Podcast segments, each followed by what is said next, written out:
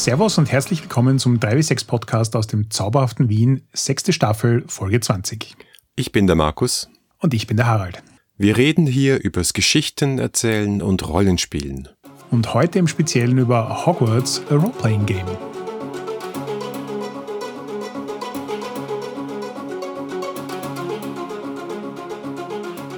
Wir haben in unserer letzten Folge über Harry Potter das Setting geredet und heute werden wir traditionellerweise über Harry Potter das System reden und ich glaube, wir werden heute echt viel zum Reden haben. Ja, wir werden eigentlich nur über ein System reden, obwohl es sehr viele gibt, aber kein einziges offizielles. Gerüchteweise, weil eine gewisse Autorin das nicht möchte. Da wäre ich ja so neugierig zu erfahren, was tatsächlich die Wahrheit dahinter ist. Also sowohl die Story, dass sie das nicht will, ist irgendwie so, weil, ich meine, bei der Menge an Fanfiction, die da draußen existiert, können die paar Rollenspieler, die im Harry Potter-Universum spielen, jetzt echt nicht mehr den Unterschied machen. Wenn es das nicht ist, warum ist es nicht passiert? Gilt der Markt als zu klein? Also ja, alles vollkommen belanglos, aber ich bin dann immer total neugierig. Wäre schon interessant. Man würde ja sagen, vielleicht ist diese IP zu groß, aber es gibt ja auch Star Wars Rollenspiele. Ja, vor allem, ich finde gerade Star Wars Rollenspiele sind ein gutes Beispiel dafür, dass das noch nie irgendjemand richtig gekriegt hat, aber jede Edition ihre Fans hat und du alle drei Jahre eine, gefühlt eine neue Edition rausbringen kannst und das so ein bisschen eine Perpetual Money Machine ist, oder? Ja, vor allem hat das Star Wars Rollenspiel erwiesenermaßen Star Wars am Leben erhalten über viele Jahre, wo einfach nichts passiert ist bei Lucas Films und Lucas Arts und was auch immer, ja. Ich, vielleicht liegt es auch einfach daran, dass damals das West End D6 Star Wars, das war lange Zeit das Star Wars Fandom, Punkt. Ja, stimmt. Ja. Aber zurück zu Harry Potter. Äh, ich habe heute mal kurz recherchiert, wie viele Harry Potter, inoffizielle Harry Potter Hacks und Rollenspiele es eigentlich gibt. Ich bin sicher, ich habe nicht alle gefunden, aber ich habe Hacks gefunden für Risus, für Fate, für Bubble Gumshoe, für das Coda-System. Natürlich gibt es auch ein Playset für Fiasco. Und dann gibt es alleinstehende Systeme, Hacks, wie auch immer man das nennen möchte, zum Beispiel Broomsticks mit X hinten, Hogwarts Adventures, das etwas aufgeblasen benamste The Only Good Harry Potter RPG. Dann Harry Potter and the Tabletop RPG, das habe ich sogar kurz angelesen. Das ist so ein ganz klassisches D&D-mäßiges Würfle um oh. zu zaubern, einen W10 plus deine Fertigkeit in Defense Against the Dark Arts plus dein Attribut plus dein vier Modifiers und so. Also es ist so richtig crunchy. Und das, was äh, viele auch genannt haben, als wir über das Thema Harry Potter gesprochen haben, gibt's auf faterpg.de, nämlich eine Adaption vom Harry, von der Harry Potter Welt, von der Wizarding World für Turbo Fate von Lichtbringer.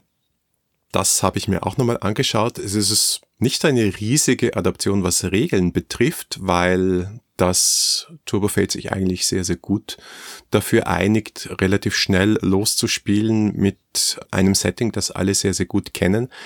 Was mir da aufgefallen ist, ist, und da kommen wir vielleicht dann noch bei dem Spiel, über das wir eigentlich reden, darauf zurück, ist, dass es kein Magiesystem gibt, sondern er sagt, hey, ihr kennt alle die Zaubersprüche, wenn ihr was erreichen wollt, dann sagt, was ihr erreichen wollt und dann ist eigentlich wurscht, wie der Zauberspruch heißt, macht euch das in der Fiktion aus.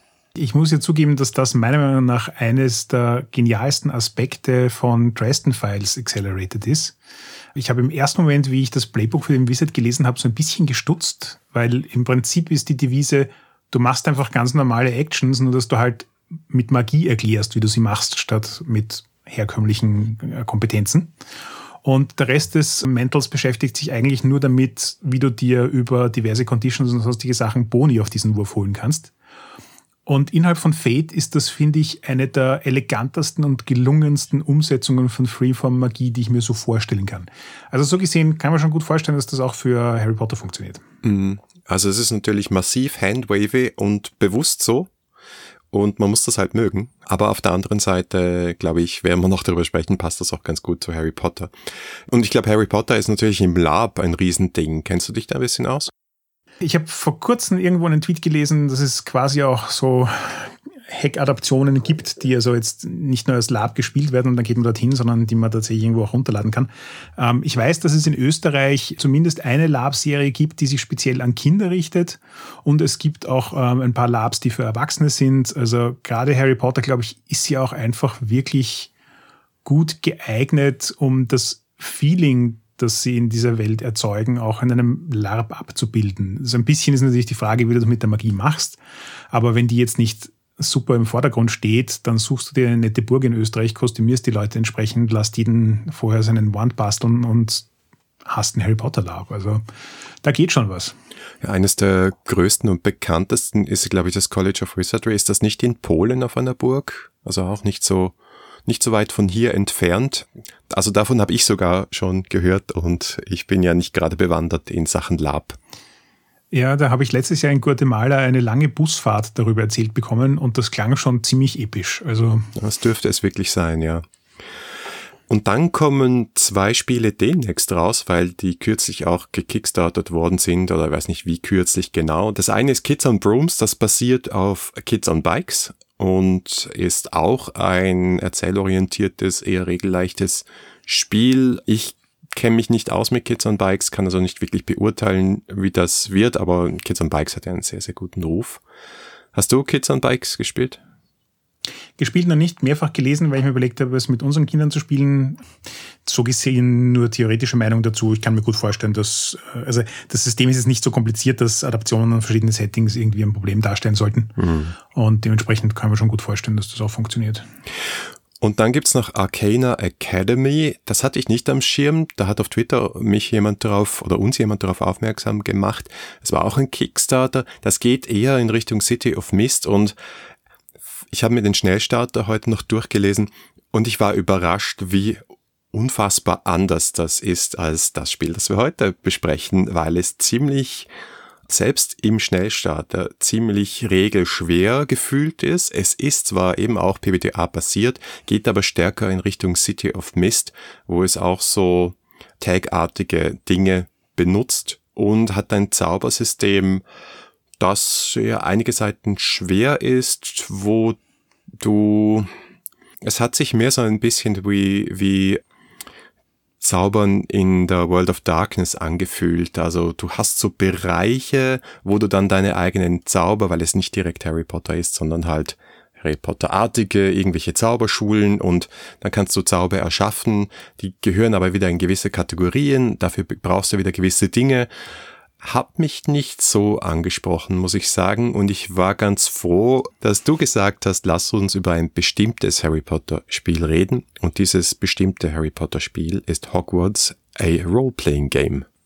Ich muss jetzt noch ganz kurz nachhaken, weil du gesagt hast, es sind gerade auf Kickstarter gewesen. Da wäre meine Frage gewesen, das klingt rechtlich fishy, aber ich nehme mal an, dass die dann nicht offiziell darüber reden, dass sie ein Harry Potter Rollenspiel sind, sondern man liest sich durch und es fühlt sich verwandt an.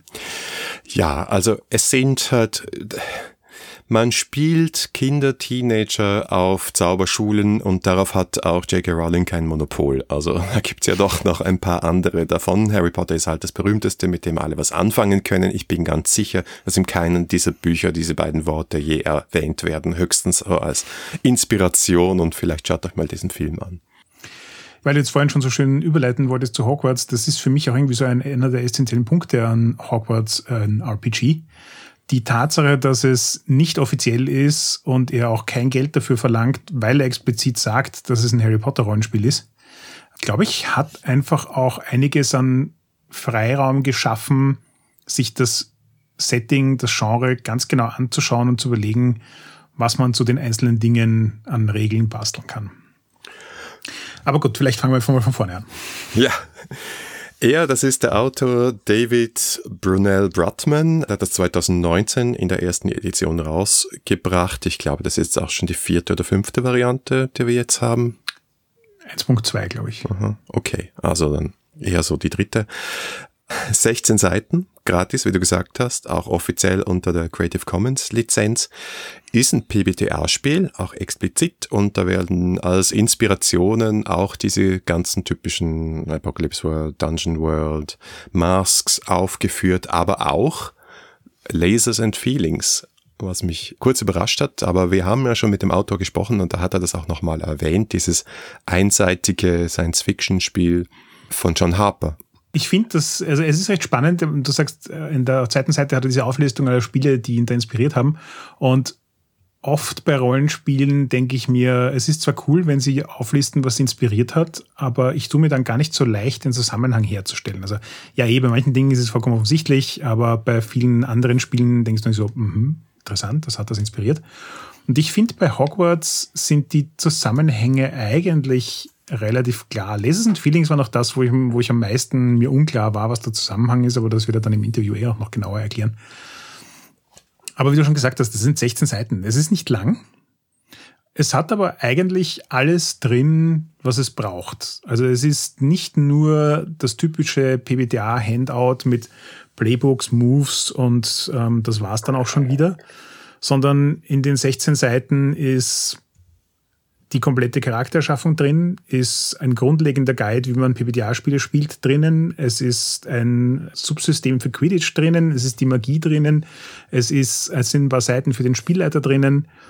Das heißt, er hat das wirklich effizient aufgearbeitet und wenn, wenn mich heutzutage jemand fragen würde, was, was ist so ein Quintessential PBTA, wo quasi auf wenig Platz alles drauf ist, was man sich so zu PBTA mal überlegen sollte, dann glaube ich, kommt Hogwarts dem schon ziemlich nahe.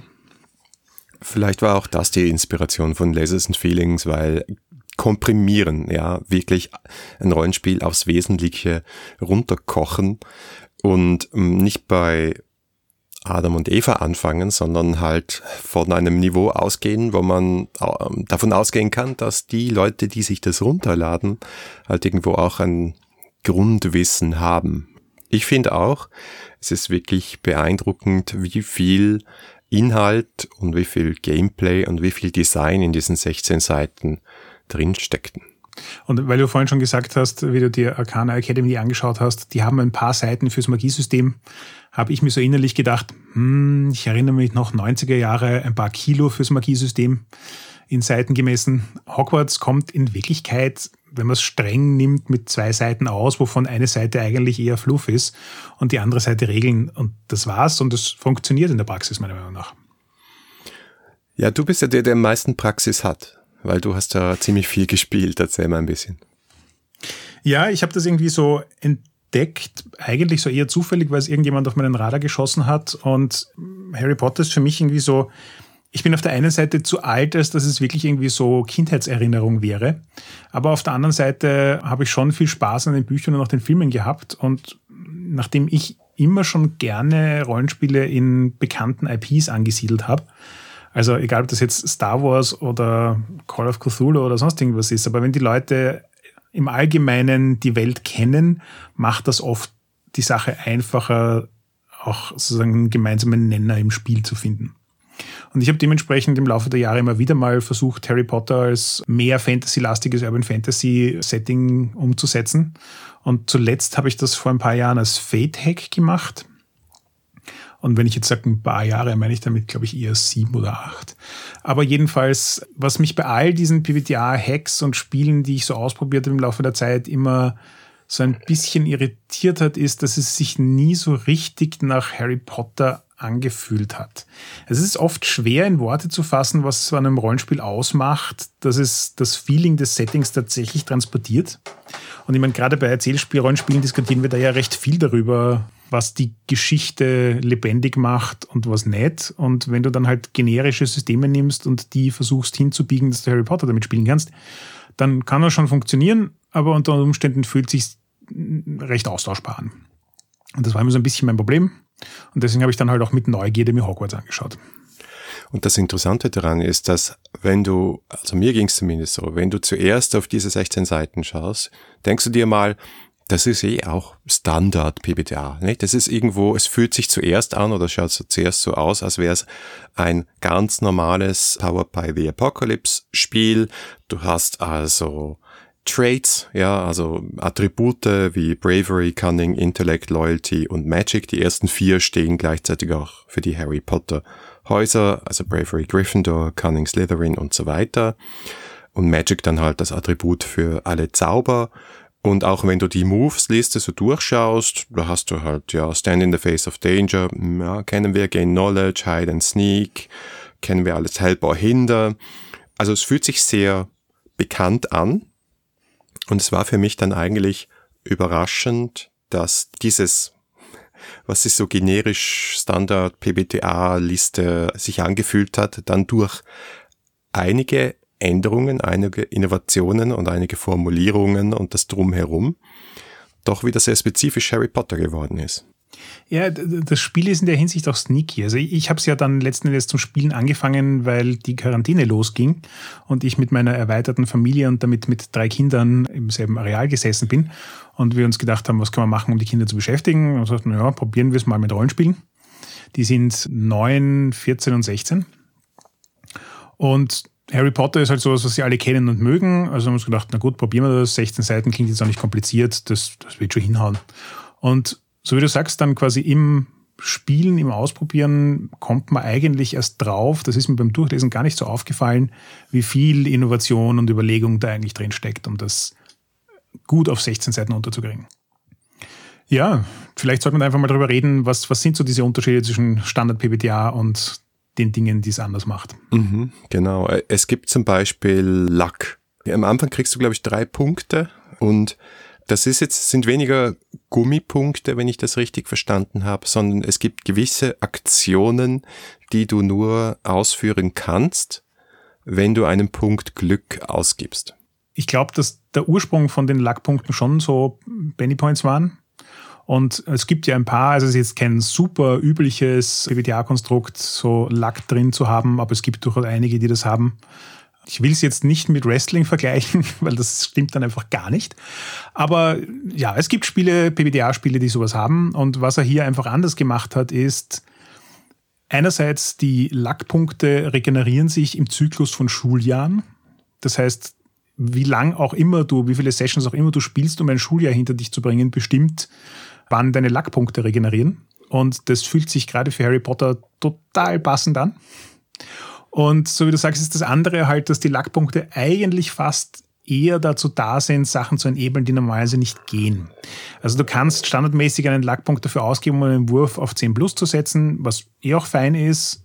Aber du kannst das auch einsetzen für solche Sachen wie man kann einen Zauberspruch machen, den man eigentlich noch nicht kann, oder eine Potion oder hat ein Magic Item oder was auch immer. Und das ist jetzt was, was super gut in die Welt von Harry Potter passt, weil dort haben wir Charaktere, die dann irgendwelche Zaubersprüche ausprobieren wie Polyjuice Potion, die weit über ihrem Jahrgang liegen. Und während du das so liest, denkst du dir, ja, aber wenn, wenn, wenn das eh schon gingert und die Leute machen es nur normalerweise nicht, weil es ihnen keiner beibracht hat, warum geht dann keiner hin, schaut in der Bibliothek nach und lernt den Spruch schon früher, weil eigentlich ist der doch urpraktisch. Und da sind wir auch schon irgendwie so beim Kernthema von Harry Potter, das wir in der letzten Folge ja auch schon diskutiert haben, die Inkonsistenz. Und das zieht sich durch Hogwarts das Rollenspielsystem durch, dass er gute Wege findet, damit umzugehen. Und Luck ist eben auch so ein Beispiel. Es ist eine simple Mechanik. Man hat drei Punkte pro Schuljahr. Das heißt, du musst dir überlegen, wann du es einsetzen willst. Und wenn du es einsetzt, ist es üblicherweise aber auch etwas, das, das die, das Narrativ einfach auch stark beeinflusst. Und damit fühlt es sich einfach auch irgendwie passend an. Was mich zuerst überrascht hat, ist, dass es, es gibt ja recht wenige Basic Moves. Ich glaube, es gibt sechs Stück. Aber einer davon ist so ein Sammelmove für alles, was übrig bleibt. Der heißt einfach nur Roll. Und da steht mehr oder weniger, wenn du nichts anderes findest, aber trotzdem irgendwie würfeln willst oder nicht sicher ist, wie jetzt diese Handlung ausgeht oder diese Szene ausgeht, dann würfel auf das passendste Attribut. Fand ich zuerst ein bisschen komisch, weil du hast normalerweise dieses Stand in the Face of Danger oder Gefahr trotzen, zum Beispiel in Dungeon World. Das ist eigentlich so dieser Catch-all-Move. Das Interessante ist hier, dass hier die Formulierung von Stand in the Face of Danger auch so auf körperliche Auseinandersetzungen ausgerichtet ist, weil es gibt nämlich auch keinen Hauen und Stechen Move da drin. Das fand ich auch so ein ganz faszinierendes Ding, wie ich das das erste Mal gelesen habe, weil so ein na, Würfel halt mal irgendwas ist auf der einen Seite total nicht PBTA, auf der anderen Seite ist äh, World of Dungeons beruht ja nur auf diesem einen Move und sonst nichts. Also man kann jetzt nicht sagen, dass es kategorisch nicht PBTA ist, aber es ist eher ungewöhnlich. Und mit der Zeit ist mir dann gedämmert, dass er mit der Art und Weise, wie er die anderen Moves gestaltet hat, schon recht explizit die Möglichkeit aus dem Spiel rausgenommen hat, dass es gewalttätig wird. Also es fühlt sich irgendwie tatsächlich nach Schülern in einer Schule an, weil eigentlich keine Moves da sind, die dich der Action Hero sein lassen. Also selbst bei den Moves, wo es darum geht, dass du irgendwie andere Leute manipulierst oder Lehrer austrickst oder sonst irgendwas, sind sie meistens so formuliert, dass du schon ganz stark dieses Gefühl von Schülersein rüberkriegst und es gibt einfach Limits dessen, was du tun kannst. Und wenn du die Limits aufgrund der Geschichte irgendwie umgehen musst, dann ist der Roll-Move natürlich durchaus praktisch, weil er dich quasi all die Dinge tun lässt, die jetzt eigentlich nicht explizit im System vorgesehen sind. Und damit spürst du das aber auch. Also du kannst dich in, in einen Kampf mit jemandem begeben und ihn verprügeln, aber das System erinnert dich dann auch dran, dass das eigentlich nicht das ist, wofür es gedacht ist. Und beim Helper-Hinder-Move, der ja in vielen PBTA-Spielen, sagen wir so der ersten, zweiten Generation, oft so ein bisschen Auslegungssache ist, ja, wann würfelt man den, würfelt man den, wenn der andere in der Abenteurergruppe etwas schon nicht geschafft hat und man sieht, man braucht nur noch einen Punkt, ah, dann würfel ich Hände dahinter, aber das ist ja eigentlich ein bisschen Redconning und so weiter. Der ist auch ein bisschen anders formuliert. Ja, es fühlt sich so ein bisschen an wie die, die zweite Generation von, wir haben jetzt eine Zeitung mit Hep und Hinder gelebt und jetzt denken wir mal darüber nach, wie man den vielleicht subtil verbessern könnte. Und ein so ein Beispiel davon, das mir sehr gut gefallen hat im konkreten Spiel ist, es gibt die eine Option, die du dir aussuchen kannst, dass du jemanden anderen bei Help or Hinder überredest, eine Sache nicht zu machen. Und dafür kriegt dann derjenige einen XP. Und das hat sich auch irgendwie so unglaublich passend für Schüler und eine magische Schule angefühlt, weil ich meine, du bist unglaublich versucht, die ganze Zeit Scheiß zu machen, weil Du hast eine seitenlange Liste an Zaubersprüchen, von denen 90 Prozent vollkommener Blödsinn sind. Du bist ein Teenager oder jünger, du bist ein Schüler auf einer Schule, es passieren eigenartige Dinge, natürlich wirst du diese Dinge tun wollen. Und dass du jetzt dann plötzlich einen Charakter spielen kannst, der die Stimme der Vernunft ist und anderen Leuten XP zuschanzen kann, indem man sich daran erinnert, was vermutlich die schlaue Handlungsweise wäre, fand ich wirklich elegant. Es ist der Miss Granger Spielzug, ja. Aber dann gibt's natürlich Magie, ja, was du schon erwähnt hast, eine an sich lange Liste von Zaubersprüchen, aber auch nicht so viele Moves. Der wichtigste sicher Cast Spell. Das sagst du jetzt so, aber da würde ich fast widersprechen. Ja, dann widersprechen. ähm, also was er bei den Magic Moves gemacht hat, ist, die Liste an Magic Moves ist eigentlich genauso lang wie die Liste an Basic Moves. Es gibt für alle möglichen Variationen von Dingen, die du mit Magie machen kannst, einen eigenen Move. Es gibt für Potions einen Move und für Spells einen Move und für Duelle einen Move und für Magic Creatures einen Move und für Magic Items einen Move. Das hat den Vorteil, dass relativ klar ist, wenn du in der Fiktion was mit Magie machst, auf welchen Move du würfelst.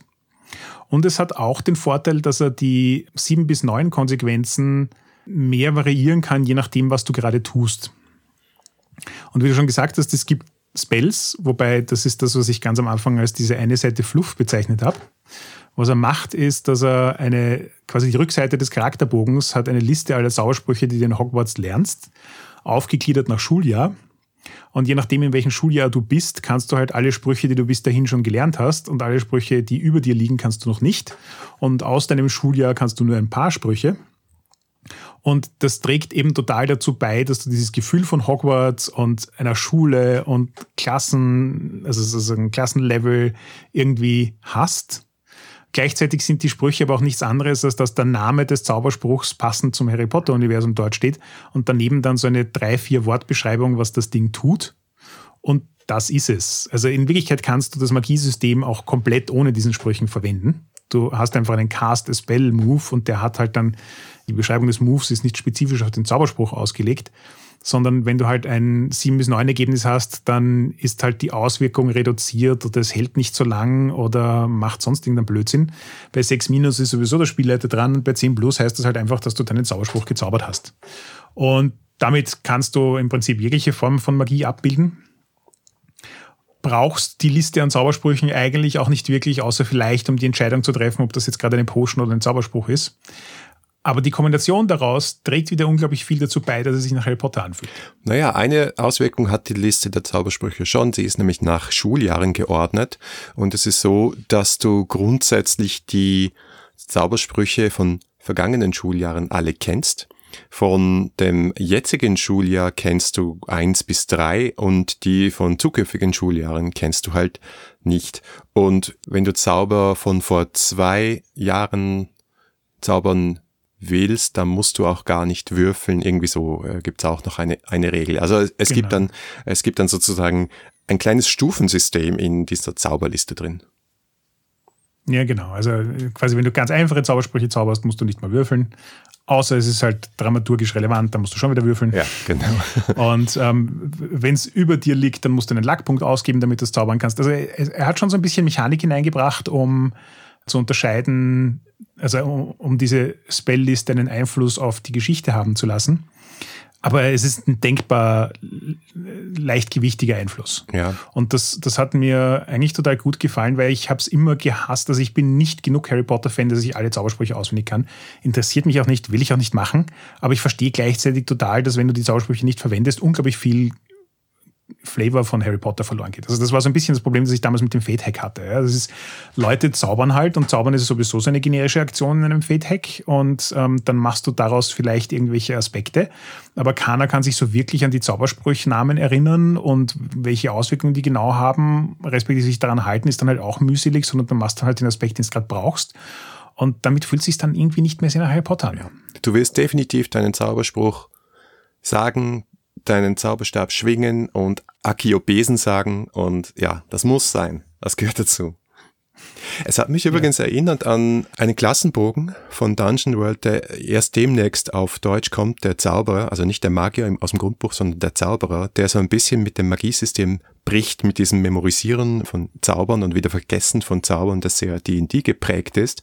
Das funktioniert ganz ähnlich, wo du dir gewisse Domänen aussuchst, gewisse Themen, in denen du Zauber einfach wirken kannst. Aber bei den sieben bis neun Resultaten sind Konsequenzen drin und du hast auch, wenn du ein 10 Plus hast, immer irgendeine Konsequenz. Das heißt, es ist so, Zaubern ja, aber einigermaßen eingegrenzt. In dieser Eingrenzung hast du 100% Kreativität. Es gibt aber immer Konsequenzen. Das funktioniert erstaunlich gut.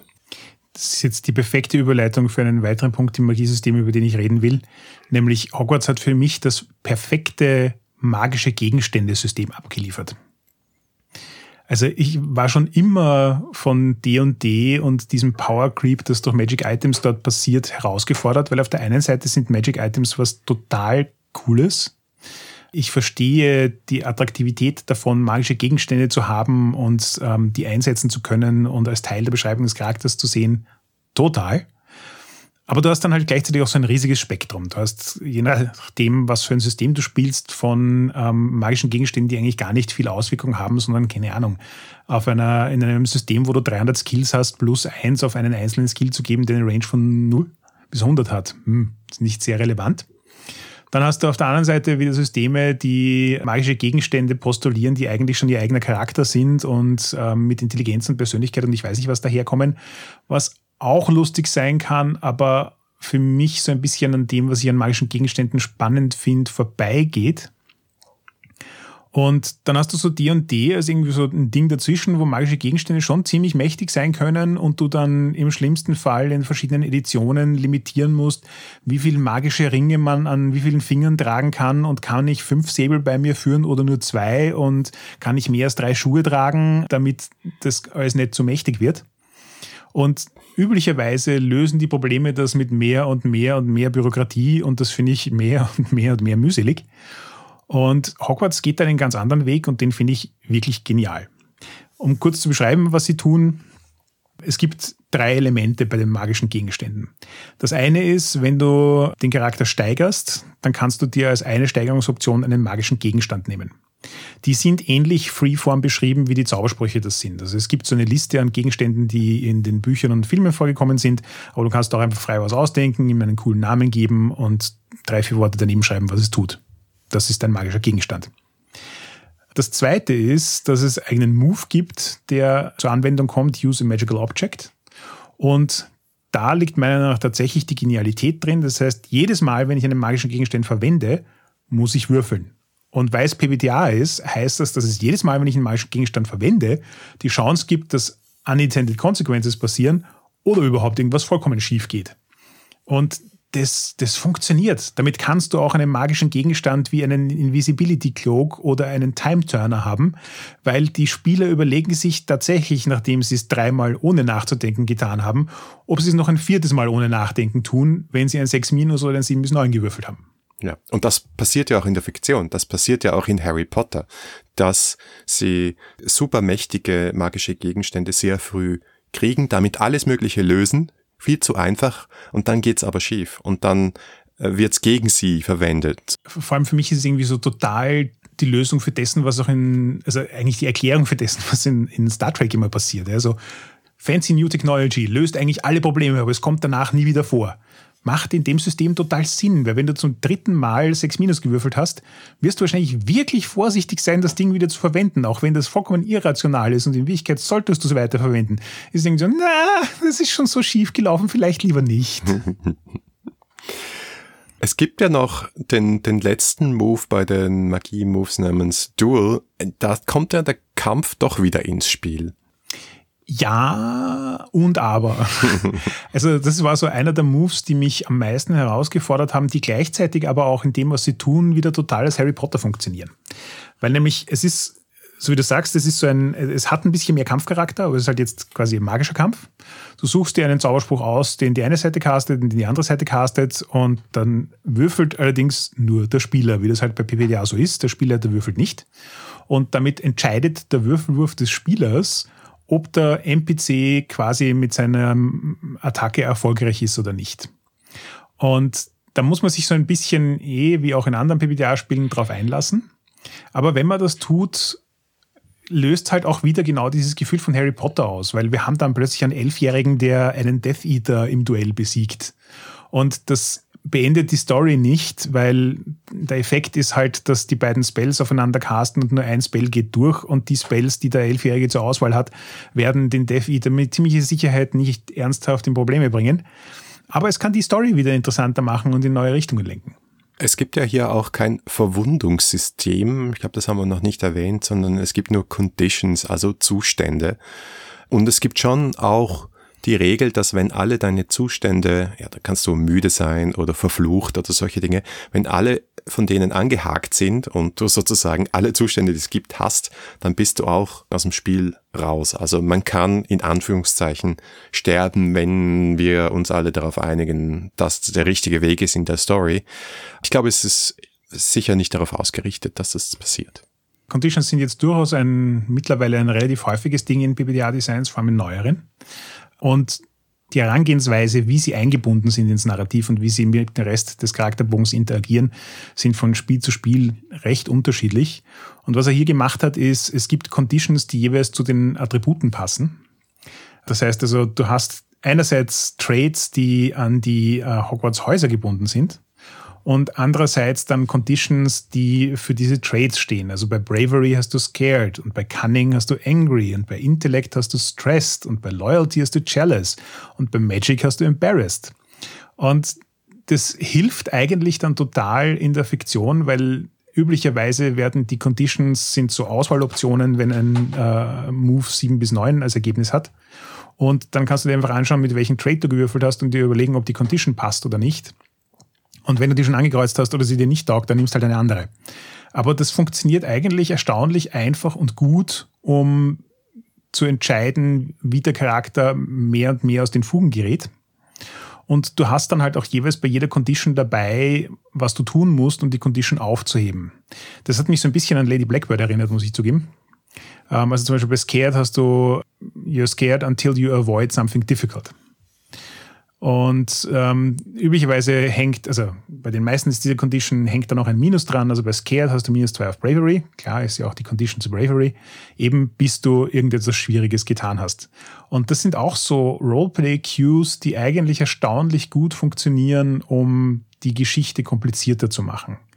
Also zum Beispiel bei Angry hast du Until you hurt someone or break something. Das heißt, du hast unter Umständen einen Charakter, der dann quasi in die Endkampfsituation des Abenteuers gerät und Angry angekreuzt hat und äh, vielleicht auch noch viele andere Konditionen und jetzt irgendwas loswerden muss, damit er nicht voll ist. Und dann fängt er halt an, irgendeinen Mitcharakter irgendwas total Beleidigendes zu sagen. Ja? Und schon hast du wieder Drama zwischen zwei Charakteren. Einfach nur durch eine ganz simple Regelintervention. Mhm. Und zudem, wenn alle Conditions angemarkt sind, wie wir jetzt schon gesagt haben, es gibt für jedes Trade eine Condition und dann gibt es noch Injured, Hexed und Unconscious. Das heißt, du musst in Wirklichkeit acht Conditions zusammensammeln, bevor du überhaupt an den Punkt ankommst, dass du würfelst. Und auch dann ist es, und das fand ich relativ elegant wieder, weil es mit dem Thema Schüler und es ist alles nicht so tödlich zu tun hat. Du würfelst nicht, ob du stirbst, sondern du würfelst im Prinzip einfach nur, ob du die Story exitest. Und da lassen sie auch offen, wie genau du aus der Story ausscheidest. Und das ist, hat sich für mich wieder total richtig angefühlt mit, man spielt eigentlich Kinder. Also es, es, wird schon irgendwas Dramatisches passiert sein, warum du jetzt nicht mehr mitspielst und dir einen neuen Charakter machst. Aber es muss nicht heißen, dass irgendjemand stirbt dabei. Oh man, das wird einer unserer denglischsten Podcasts, aber was soll man machen, wenn alle Regelbegriffe englisch sind, müssen wir die irgendwie verwenden. Und äh, auch wenn es nur 16 Seiten sind, wir haben es jetzt nicht für diesen Podcast extra auf Deutsch übersetzt. Gut. Hm. Hey, nein, nein, nein, nicht mehr Arbeit. Reden wir lieber über Quidditch, mein eigentlicher Lieblingssport. Uh, not really. Aber ist ja angeblich von J.K. Rowling so formuliert worden, dass er möglichst viele Leute frustriert, zumindest die, die Sport mögen, also insofern auch wieder erfolgreich. Aber es gibt ein Quidditch-System auf diesen 16 Seiten. Ja, und zwar auch wieder nimmt eine ganze Seite ein, hat eigene Moves, erklärt kurz, was Quidditch ist und wie es funktioniert und ja, also mein, mein Eindruck im Spielen war, Quidditch ist so ein super gutes Element, um dafür zu sorgen, dass sich eine Session nach Harry Potter anfühlt, in die man alles Mögliche an sonstige Story hineinverpacken kann, die eigentlich mit dem Quidditch-Match nichts zu tun hat. Und nur wenn man Quidditch spielt, hält das ja niemanden davon ab, andere Dinge zu tun und mit den normalen Moves zu arbeiten. Und man kann über die Regeln relativ simpel mehr oder weniger Zeit mit Quidditch verbringen.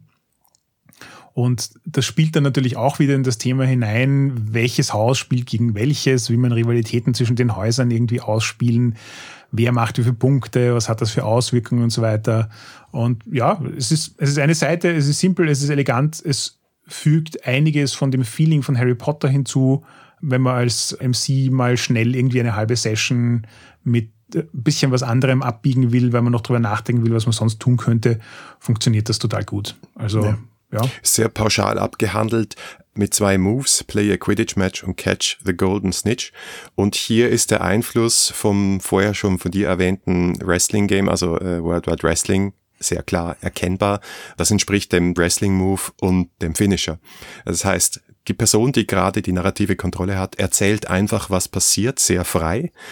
Darüber werden wir dann, wenn wir über World Wide Wrestling sprechen, noch genauer reden. Bis zu dem Punkt, wo irgendetwas Dramatisches, Spannendes im Spiel passiert und dann, erst dann, machst du einen Play a Quidditch Match Move und an irgendeinem Punkt sagt dann wahrscheinlich äh, bevor es Fahrt wird, sagt dann die Spielleitung, okay, du siehst den Golden Snitch, äh, wie heißt das auf Deutsch? Der goldene Schnatz, glaube ich.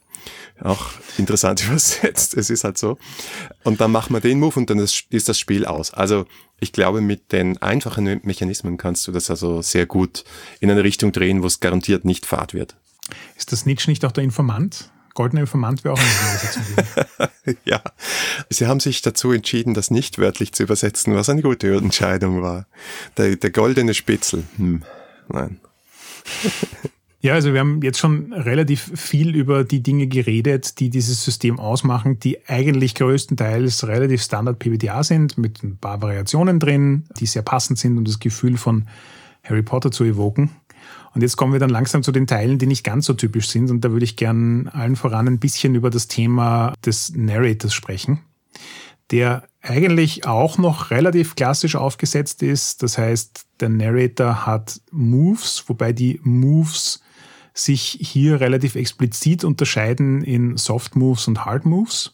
Das heißt, es gibt die sogenannten Narrator Moves. Das sind alles Sachen, die der Narrator jederzeit machen kann, ohne dass es dafür irgendwas braucht, was die Spieler getan haben. Und die eben eher so Soft Moves sind, die also irgendwie dazu da sind, die Story in eine bestimmte Richtung zu treiben oder irgendwas Interessantes passieren zu lassen. Und dann gibt's die Serious Consequences und das sind die Hard Moves, die eigentlich nur passieren sollten, wenn jemand 6 Minus würfelt. Und auch da wieder gibt es in der PBTA-Welt ja viel Diskussion darüber, wie Hard- und Soft-Moves zu betrachten sind und wie die miteinander interagieren. Und er hat das hier anhand von Harry Potter durchexerziert, relativ knackig auf den Punkt gebracht und die Erklärung zu all diesen Dingen geht sich auf einer Seite aus. Relativ problemlos und lässt sich auch im tatsächlichen Spielen einfach echt gut anwenden. Und einer der Teile, die bei den Softmoves dabei sind, die ich ganz besonders genial fand, war das Thema ähm, Hauspunkte. Es ist natürlich Harry Potter, alles in den Häusern. Und dementsprechend kannst du als Spielleiter, wenn du äh, Lehrer darstellst, natürlich auch für alle möglichen Dinge Punkte geben oder Punkte abziehen. Und das ist ein so unmittelbares Werkzeug, um Moves im Spiel spürbar zu machen das war wirklich interessant zu beobachten. Also es geht an niemanden vorbei, egal ob das ein Neunjähriger oder ein 49-Jähriger ist, ob sie jetzt Punkte für ihre Häuser bekommen oder abgezogen bekommen. Und es schafft instant Freundschaften und Feindschaften zwischen Lehrern und Schülern und funktioniert so gut als Katalysator, um die Geschichte voranzutreiben. Das war wirklich spannend zu beobachten. Gut, das heißt, die Spielleitung ist auch relativ ähnlich mit ein paar interessanten Tweaks, aber es gibt ein paar Dinge in diesem Spiel, die ganz und gar untypisch sind. Und ich glaube, das Untypischste überhaupt ist, dass es keine Playbooks gibt. Ja, voll. Das hat mich am Anfang ziemlich am falschen Fuß erwischt. Und mittlerweile bin ich ganz, ganz großer Fan davon. Also ich denke jetzt schon über diverse PPTA-Hacks nach, die keine Playbooks haben. Das funktioniert irgendwie viel besser, als ich gedacht habe. Es ist nämlich so, dass alle halt logischerweise Schülerinnen und Schüler von Hogwarts spielen und demnach dieselben Elemente haben. Elemente wie Name, Beschreibung und so weiter. Und man sagt halt, in welchem Schuljahr ist und in welchem Haus man ist. Und das ganz Besondere daran ist, dass man das auch auswürfen kann. Also es gibt eine Liste, du hast die zwei Optionen. Du kannst entweder auswählen, das ausdiskutieren, oder du kannst wirklich mit W6 deinen Charakter auswürfeln. Ja, im Interview geht er doch auf einen Punkt ein, den ich sehr lebhaft erlebt habe in mehreren Playtests, nämlich das wirklich Elegante dran ist, es gibt oft bei Charakteren, vor allem in PBTA-Spielen, für mich irgendwie so diesen Punkt, wo ich sage, da gibt's Elemente, da habe ich eine klare Meinung dazu, da will ich eigentlich auch nicht würfeln. Und dann gibt's andere Sachen, da habe ich nicht rasend viel Meinung dazu, da ist es auch vollkommen okay, es auszuwürfeln, macht wahrscheinlich sogar einen interessanteren Charakter. Und er hat dann im Interview noch irgendwie so gemeint, ja, und manchmal gibt es halt auch diesen Punkt, wo man erst nach dem Würfeln draufkommt, dass man eine Meinung hat, weil man dann sagt, na, also genau das eigentlich nicht. Und das, diese drei Elemente spielen eigentlich recht gut zusammen. Und ich habe das, ich habe jetzt sicher schon sieben ähm, Playtests mit unterschiedlichen Leuten gemacht. Und das funktioniert einfach wirklich gut, dass man innerhalb von einer Stunde für eine beliebig große Gruppe die Charaktere zusammen hat. Punkt. Ähm, wenn du das mit Leuten machst, die das auch schon mal gespielt haben, geht es auch noch um einiges flotter, weil du kannst den Charakter in Wirklichkeit in zehn Minuten runterwürfeln. Und ein bisschen gibt's dann halt noch Koordinationsarbeit und es gibt auch genauso wie in anderen PBDAs wieder die Beziehungselemente und wo du dann Fragen in die Gruppe stellst und so weiter. Und das dauert immer ein bisschen länger, weil du das halt einfach ausdiskutieren musst. Aber gleichzeitig ist das eben auch so diese elegante Kürze. Es ist so, dass die Teile des Charakters, die schnell gehen sollen zum Erschaffen, gehen auch schnell. Und die Teile, wo ich mir dann auch wirklich Zeit nehmen will, nämlich was die Beziehung zwischen den Charakteren ist, braucht halt seine Zeit. Und das funktioniert. Ja, wobei dieser Beziehungsteil ja auch, finde ich, sehr minimalistisch ist. Also jeder kriegt maximal zwei Fragen an die anderen und trägt sich dann maximal zwei andere Charaktere entweder als Freunde oder als Rivalen ein und das war's. Also dieses sehr spezifische, was ich jetzt zum Beispiel aus, einem Apocalypse World oder einem Dungeon World Playbook kenne, wo jedes Playbook sehr auf diese, dieses Playbook spezifische Fragen drin hat und halt auch auf dieses Playbook spezifische Moves. Das fehlt hier und damit hast du halt nicht so eine Frage wie, ich bin der Dieb und da kommt die Frage, welchem Charakter hast du was gestohlen? Ja, absolut. Die Fragen sind auch, was man auswürfeln kann und die sind hausspezifisch. Das heißt, die Gryffindors haben mehr Quidditch-Fragen drin und solche Sachen. Ja, aber das ist eben auch genau der Punkt. Also es, es, die, die Stories, die du hier spielst, sind nicht so wie in anderen PBTAs quasi, wo ein Playbook eine bestimmte Form von Story darstellt, wo ein Spieler sagt, die Story würde ich gerne erleben im Rahmen dieser Geschichten, sondern es haben eigentlich alle dieselbe Story. Und das, das hat für mich irgendwie ganz stark eben dieses Gefühl von, ähm, wir sind alle Schüler in einem Internat und wir haben eigentlich dasselbe Schicksal und wir reagieren jetzt auf die Sachen unterschiedlich und je länger wir die Charaktere spielen, desto unterschiedlicher werden sie. Aber der Starting Point ist ein gemeinsamer und auch da, also er hätte ja entscheiden können, dass er ein generisches Harry Potter Rollenspiel macht, aber er hat sich entschieden, ein Hogwarts-spezifisches Rollenspiel zu machen. Und er schafft diese Schulerfahrungselemente einfach auch gut einzubauen.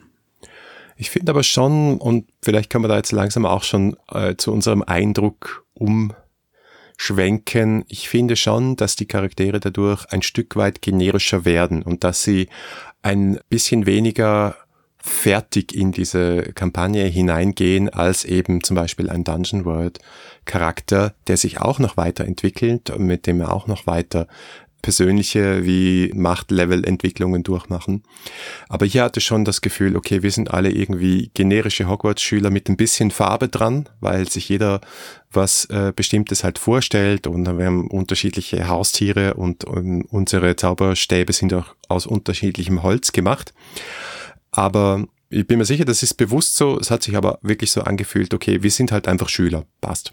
So ein bisschen wie bei Cthulhu. Du bist halt ein Cthulhu-Charakter. Es ist ein bisschen wurscht, was du für ein Charakter bist. Es geht stärker um die Story. Ich glaube auch ganz fest, dass es genügend Settings und Genres gibt, wo das für PWDA-Spiele nicht funktioniert.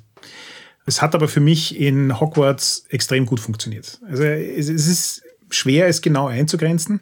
Es ist ja auch so, dass er derzeit gerade einen Actual Play am Laufen hat, wo er einen quasi Hack von Hogwarts für andere Harry Potter Elemente geschrieben hat. Also eigentlich hat er einen Hack für Monster of the Week geschrieben, um eben mehr so Fantastic Beasts und erwachsene Charaktere in der Wizarding World zu spielen. Und dort fühlt sich auch total passend an, dass ich Playbooks habe, dass jeder Charakter seine eigene Story hat, dass es Moves gibt, die brutaler und düsterer sind. Aber es ist halt was anderes als Hogwarts. Und nämlich auch, weil du das vorhin angesprochen hast, dass sich die Dungeon World Charaktere ja sowohl was Power Level als auch persönliche Entwicklung betrifft, verändern. Das ist in Hogwarts nicht so. Es gibt eine Charaktersteigerung, du kriegst XP dafür, wenn du 6 Minus würfelst und du kannst dir mit Advancements Sachen dazunehmen, von magischen Gegenständen über Zaubersprüchen. Aber in Wirklichkeit macht das nicht so viel Unterschied. Weil sobald du ein Jahr aufsteigst, kannst du sowieso alle Sprüche, die du davor nicht gelernt hattest aus dem Jahr, und die, die über dir liegen, kannst du noch immer nicht aus oder gibst Lack aus. Und das wird sich ja nicht ändern, bis du quasi einen Charakter im letzten Jahr spielst. Und die magischen Gegenstände sind, wie wir eh gesagt haben, lieb, aber am Ende des Tages wirst du die mit sehr viel Vorsicht genießen, auch wenn du 15 davon hast. Das heißt, die Charaktere verändern sich nicht sehr vehement in ihrem Power-Level. Die Charaktere verändern sich viel mehr in ihrer Persönlichkeit bedingt durch das, was im Spiel passiert. Und das wird nicht einmal sonderlich in den Beziehungen abgebildet. Also so wie du sagst, du kriegst entweder einen Friend oder zwei Friends oder einen Friend und einen Rival. Und das fand ich auch schon spannend, nämlich dieses Phrasing, dass es nicht ein Enemy ist oder ein Opponent, sondern es ist ein Rivale.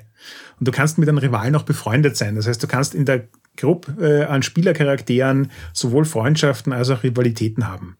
Und das funktioniert gut für Hogwarts. Ich glaube nicht, dass das gut funktionieren würde für Wizarding World. Du spielst Leute, die aus vollkommen unterschiedlichen Organisationen kommen und unterschiedliche Ziele und Agenten haben. Und ja, es ist, Hogwarts ist sehr spezifisch Hogwarts. Und ich glaube, dass vieles von dem, was er da hineingepackt hat, auch genau nur in dem Kontext von Hogwarts funktioniert. Das ist ein ganz eigenes Genre innerhalb von Harry Potter wo die Leute aber eine klar genug Vorstellung davon haben, wie es ausschaut und was von ihnen erwartet wird. Ja, das macht die Sache jetzt auch ganz rund, weil wir haben ja am Anfang gesagt, das ist ein sehr fokussiertes Spiel. Und es sagt auch explizit, es kann diese kleinen Detektivgeschichten in einer magischen Internat, englisch angehaucht, inspiriert von Harry Potter, gut darstellen. Alles, was darüber hinausgeht, wahrscheinlich nicht. Super lange Kampagnen wahrscheinlich auch nicht, weil da fehlen würden mir dann die Playbooks mit ihren Möglichkeiten von neuen Spielzügen, die charakterspezifisch sind und äh, auf das maßgeschneidert sind, wohin ich mich möglicherweise entwickeln kann, da fehlen mir diese Sachen tatsächlich. Aber für so eine Kampagne, wie du sie geleitet hast, ist es wahrscheinlich ziemlich perfekt. Und ich meine, meine Frage ist es, ist es dann auch so, dass es sich ein bisschen stärker plotgetrieben anfühlt als andere PBTA-Spiele? Im gewissen Sinn ja. Also ich bin jetzt so weit gekommen, dass ich drei Schuljahre durchgespielt habe und ich habe beim ersten Mal relativ lang gebraucht. Also so ein bisschen der Rhythmus, den ich gelernt habe, der gut funktioniert, ist quasi ein Abenteuer ist ein Buch, ist ein Schuljahr. Und du musst es halt am Anfang dir überlegen, dass du so ein bisschen auf das aufbaust, was sozusagen die Rhythmen, die Zeitrhythmen betrifft. Also es passiert dann halt nicht das ganze Abenteuer an drei Tagen in-game, sondern es ist halt über ein Jahr verteilt idealerweise, damit sich besonders nach Harry Potter anfühlt. Aber das ist im Prinzip ja alles machbar. Und dann brauchst du so gefühlt drei, vier, fünf Sessions für ein Schuljahr. Und wir haben jetzt eben unsere drei Schuljahre in 15 Sessions gespielt. Und das ist noch nicht der Punkt erreicht, wo ich mir denke, pfuh, es ist schon öde, eigentlich will ich diese Charaktere nicht mehr weiterspielen. Sondern ganz im Gegenteil, quasi die Dinge, die sich in, im ersten Schuljahr getan haben, haben dann totale Auswirkungen, narrative Auswirkungen auf das zweite Schuljahr gehabt. Und dort sind die Sachen weiter eskaliert. Also ich glaube, dass sieben Schuljahre durchspielen einiges an Disziplin braucht, weil es ist ja ein Play to find out what happens. Also du kannst das nicht rasend gut vorplanen. Ähm, aber es gibt auch da so ein Mystery and Threat Subsystem, das eigentlich recht gut dazu geeignet ist, das ein bisschen zu strukturieren. Aber du brauchst halt Disziplin unter der Spielergruppe und äh, beim MC, damit du das wirklich über sieben Schuljahre durchziehen könntest. Aber so drei, vier, fünf ähm, Schuljahre mit insgesamt, keine Ahnung, 15, 20 Sessions, kann ich mir total gut vorstellen, dass das funktioniert problemlos. Ja, schon ein krasses Kompliment für ein 16-Seiten-Spiel. Ja, das ist schon sehr solide, dass das so viele Sessions auch durchhält und du nicht sagst, okay, da muss ich jetzt noch 15 Sachen dazu bauen, damit mir das hält. Ja, voll. Ich bin sehr angetan von dem Ding. Ähm, ich bin sehr beeindruckt, was es in der Kürze alles hinkriegt. Und worüber wir jetzt noch gar nicht geredet haben, ist, dass es ja in Wirklichkeit auch grafisch ein wunderschönes Spiel ist. Also da steckt wirklich viel Liebe drin in der Gestaltung. Und auch Überlegung quasi, das ist ein Ding, das du nicht im Laden kaufst, sondern du lädst es dir runter und druckst das zu Hause aus. Also es ist nicht super bunt, sondern es ist schwarz-weiß gehalten, schaut trotzdem cool aus, ist gut geeignet, auf zwei Seiten gedruckt zu werden und so weiter. Und ja, also im gewissen Sinn finde ich es ja fast schade, dass er nichts dafür verdienen kann, weil das Ding hätte definitiv mein Geld verdient, wenn ich ihm was entgegenwerfen könnte. Ja, dafür kriegt er jetzt Aufmerksamkeit. Das ist doch immer das Beste für Grafikdesigner, oder? Mit Aufmerksamkeit bezahlt zu werden. Richtig, richtig. Exposure. It's all about exposure. äh, fette, fette Sarkasmus-Tags um diese Aussage. Wir haben schon ein Gespräch geführt mit David. Es war ein super nettes Gespräch und er ist ja auch vom Beruf Grafikdesigner, deswegen habe ich mir diesen Gag geleistet, den schlechten. Alles dazu dann in unserer nächsten Folge im Gespräch mit ihm und da könnt ihr euch darauf freuen, weil es war echt nett, mit ihm zu plaudern. Danke fürs Zuhören. Das war die 20. Folge der sechsten Staffel 3W6. Feedback lesen wir gerne auf iTunes, Facebook, Twitter oder im Web unter 3w6.fm. Und wenn ihr uns persönlich schreiben wollt, findet ihr Harald auf Twitter als @heckmüller mit UE und mich als Vienna mit W. Wenn euch diese Folge gefallen hat, dann gebt uns doch eine Bewertung auf Apple Podcasts. Oder ihr unterstützt uns mit einem kleinen Beitrag auf Patreon. Danke auf jeden Fall fürs Zuhören und bis zum nächsten Mal.